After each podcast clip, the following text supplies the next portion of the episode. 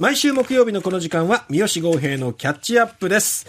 クリエイティブプロデューサーの三好豪平さんです。三好さんおはようございます。おはようおはようございます。鬼とのインタビューどうでした？いや、受けますよね。もうなんたってやっぱ紹介するときに現役のね、鬼インタビューって受けますよね。いいな。ねえ。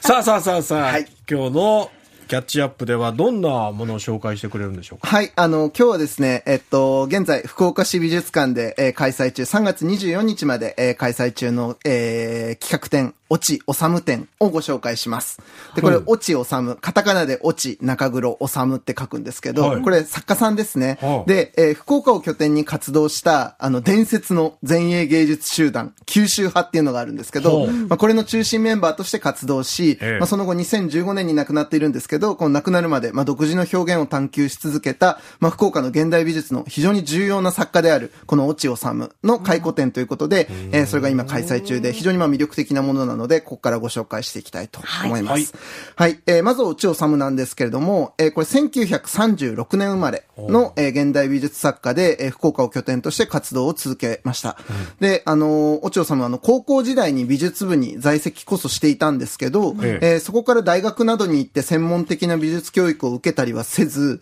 えー1955年に、えっと、19歳になった落合治は、えっと、現在の、まあ、突版印刷に就職するんですね。はいで、えっと、その仕事の傍ら、まあ、画業に勤しむっていうようなスタイルでやっていくわけですけど、もうその年、えーその19歳のその年に、えーその9月に開催された第40回二課展という、はいまあ、その展示、あの、展覧会で、えー出品して、で、えー初入選します。で、この時になんと、あの岡本太郎の目に留まるんですね。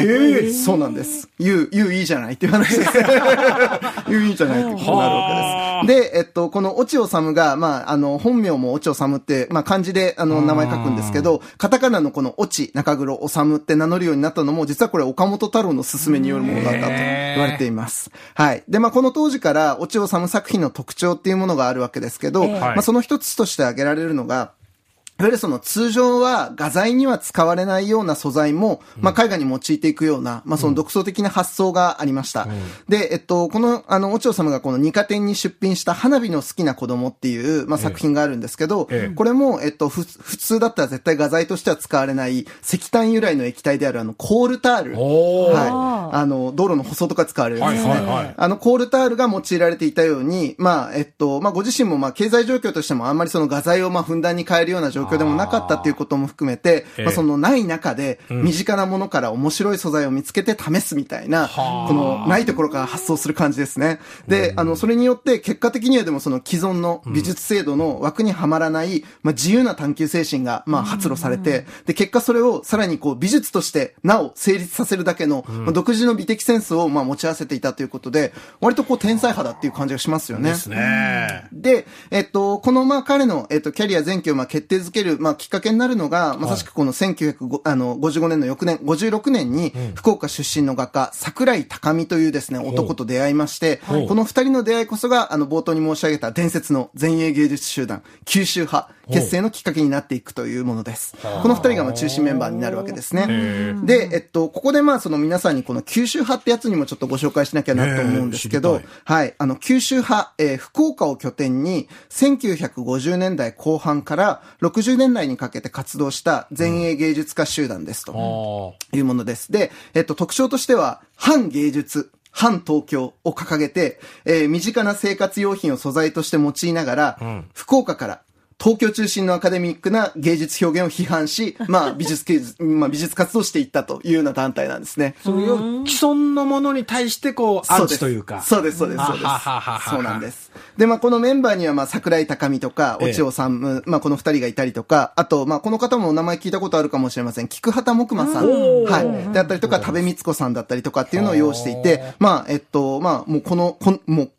後にまあ大作家になっていく人たちばっかりですね。で、えっと、この番組でもご紹介した、実はこれと同じ時代に、関西を中心に活動したあの前衛美術グループで具体っていうのを紹介しましたよね。紹介してくれましたね。でしたねええ、で、あの、この具体と、まあ、割と並べて、まあ、評されることも多いような、あの、本当にこう、戦後美術史において、まあ、非常に重要な位置を占める、あの、美術集団なんですね。で、まあ、この九州派っていうのが、まあ、割と結構まずポイントになるんですけど、この九州派を特徴づける素材、あの、その、あの、九州派の美術を、まあ、特徴づける素材として挙げられるのが実はこれアスファルトなんですね。さっきもコールタールってそう、コールタールとまたこれね、あの、あっちは石炭ですけど、こっちは石油ですね。アスファルトなんですね。で、あの、通常まあ道路の舗装とかに用いられるような、本当にこう生活の中でありふれた、しかも画材ではないアスファルトなんですけど、まあこれを絵画に用いることで、九州派で言えば、あの、当時の急速な、その50年代から60年代にかけて、日本全体で進んでいったその都市開発であったりとか、あるいは福岡固有の問題としてのその炭鉱の労働争議とか、まあいろんなその黒っていうものに、まあ乗せ込んで、まあいろんなこうメッセージを乗せ込める画材として、まあ、九州派のシンボルになっていったわけですね。で、あの、このまあ、アスファルトの素材を、えっと、まあ、桜井と越智が発見していった背景には、実はこう、二人が交わしていたある会話が背景にあったというのが、この展覧会の前半で実は紹介されます。で、えー、いわくまあ、この彼らは、えっと、まあ、その新しい絵画とか、うん、その成立させる画面を実現するための画材って何なんだろうかっていうのを模索する中で、越智治が、桜井さん、すべてのものが色になりますよっていう名言を吐くわけですね。かっこいいでしょ？で、これ何かっていうと、うん、要はその高価な絵の具なんていうのは別に必要なくて、うん、例えば手元にある砂だろうが、紙であろうが、何でもそれを画面上にベタっとひっつけて、色の塊だっていうふうに捉えてしまえれば、何だって色になるんだっていうことを言うわけですね。で、それを言われた時に桜井が、いや、しかしそういうものたちをどうやって画面に定着させるんだい、ひっつけるんだいっていうわけですよ。で、その時にオチはひょうひょうとアスファルトでもパテでも使えばいいんじゃないですかっていうことを言うわけですね。で、これがまさしくそのその後の九州派の、まあ、アスファルトっていう素材を発見することになっていく、まあ、ヒントになったようなものであろうというふうに言われていて、あ。の、このオチのもう天才ぶりというか、この発想なかったわっていうことで桜井が圧倒されるっていう名場面なんです。ね、糊でもテープでもっていうのは凡人の発想であって、そうそうそうアスファルトでも何でもその単語は出てこない。そうなんですよ。しかもその美術、美術の人たちがそれを発想するっていうのは相当な多分飛躍が必要で、まあ、それをやれてしまうっていう、やっぱその自由自由さみたいなものがあったっていうことですね。まあ、そういう天才、落尾治でございます。で、えっと、まあ、その後ですね、えっと、落はまあ、その九州派としての活動であったりとかしていきながら、えっと、まあ、キャリア前期の代表作となる出口なしっていう、まあ、62年の、まあ、その本当にもう有名な作品があったりするんですけど、そう、出口なしってね、またこれもまたメッセージが強いですけど、で、まあ、そこから一旦ちょっと作家活動を停止するんですけど、また66年からこの桜井高見の誘いで、今度はアメリカに渡ります。で、えっと、当時全盛だったヒッピー文化、真っ只中のアメリカにズボッと入っていくことで、まあ、そこから相当いろんな刺激を受けて、まあ、ここからのインスピレーションが、後の、まあ、その、後期の、まあ、その、オチの、まあ、スタイルを、まあ、見つけていくための手がかりになっていくわけですね。で、それが最終的に、まあ、到達していくのが、まあ、その一つ、1970年代から、実にもう本当にその2015年の晩年まで、ずっと生涯をかけて追求する、まあ、ライフワークになった、球体シリーズっていうシリーズがあるんです。球体シリーズ。球ってこれボールですね。はい、はい、はい。玉の、まあ、体と書くこの球体シリーズ。で、これあの、現存する作品だけでも100点以上あったりする、まあ一大シリーズになってるわけですけど、まあ宇宙空間のような仮想空間の中に、色とりどりの球体が浮かぶ抽象的な絵画っていうことになるわけですね。で、これ言葉で説明するよりもちょっとお二人にお見せしようと思って、実際にこれ、あの、その、まあ、はい。無数のこう球体が大小いろいろね、奥行きも感じさせながら。ね。で、まあこんな感じでね、いろんな感じでこういうふうにこう球体が並んでいる作品があるわけですね。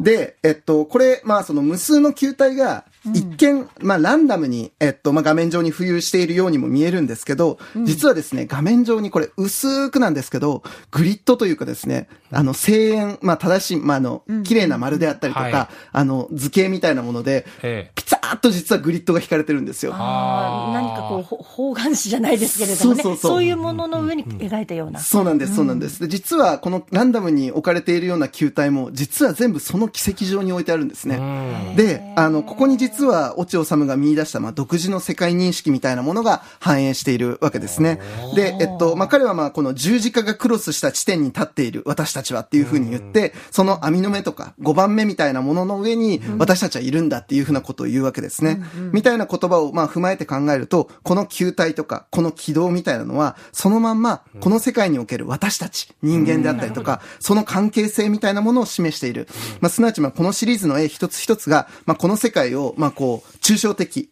に、まあ、捉えた、まあ、マンダラみたいななるほど。になってるわけですね。で、あの、そういう風に見ていくと、本当にこの絵が実はすごい立体的で、すごく意味のあるものにも見えてくる。なんだけど、同時にやっぱりその、九州派の前期でやっていたような、あくまで画面を徹底的に成立させていく実験の、まあ、成果でもある、世にも見えるところで、非常にこのいろんな読みに開かれた、めっちゃ強度のある絵としてあるんですよ、やっぱこの絵が。で、これ僕も今言葉で説明しますけど、実物見ていくとやっぱすごいんです。本当に。圧倒されるやっぱり迫力と緻密さがあって、これとんでもねえもん見ちゃったなっていう感じがあります。これぜひ見ていただきたいものですね。で、実はこの辺の感動みたいなのっていうのは、やっぱり一枚の絵画だけ見てもなかなか得られるものでなく、やっぱりこの今回みたいにキャリア前期からですね、ずっと彼の表現の変遷を、まあ、捉えていくことで、あの、この球体シリーズっていうものが、いかにこれが、こう、一つの完成だったかっていうのをですね、こう、ズゴンと痛感させられるものにもなっているので、ぜひともやっぱりね、この展覧会、ちょっとこのボリュームでね、頭から終わりまで見ていただくことで、また新しいおちおさむ像が見つけていただけるんじゃないかということで、今回、福岡市美術館のおちおさむ展ご紹介させていただきました。はい。3月24日まで開催ということです。ここまで、三好豪平のキャッチアップお送りしました。ここで Google ポッドキャストをご利用の方へお知らせです。Google ポッドキャストは2024年6月23日をもってサービスを終了します。引き続きこの番組をお楽しみいただくには、ラジコ、Apple ポッドキャスト、Spotify、Amazon Music、YouTube Music、いずれかのアプリをご利用ください。これからも RKB ラジオのポッドキャストをお楽しみください。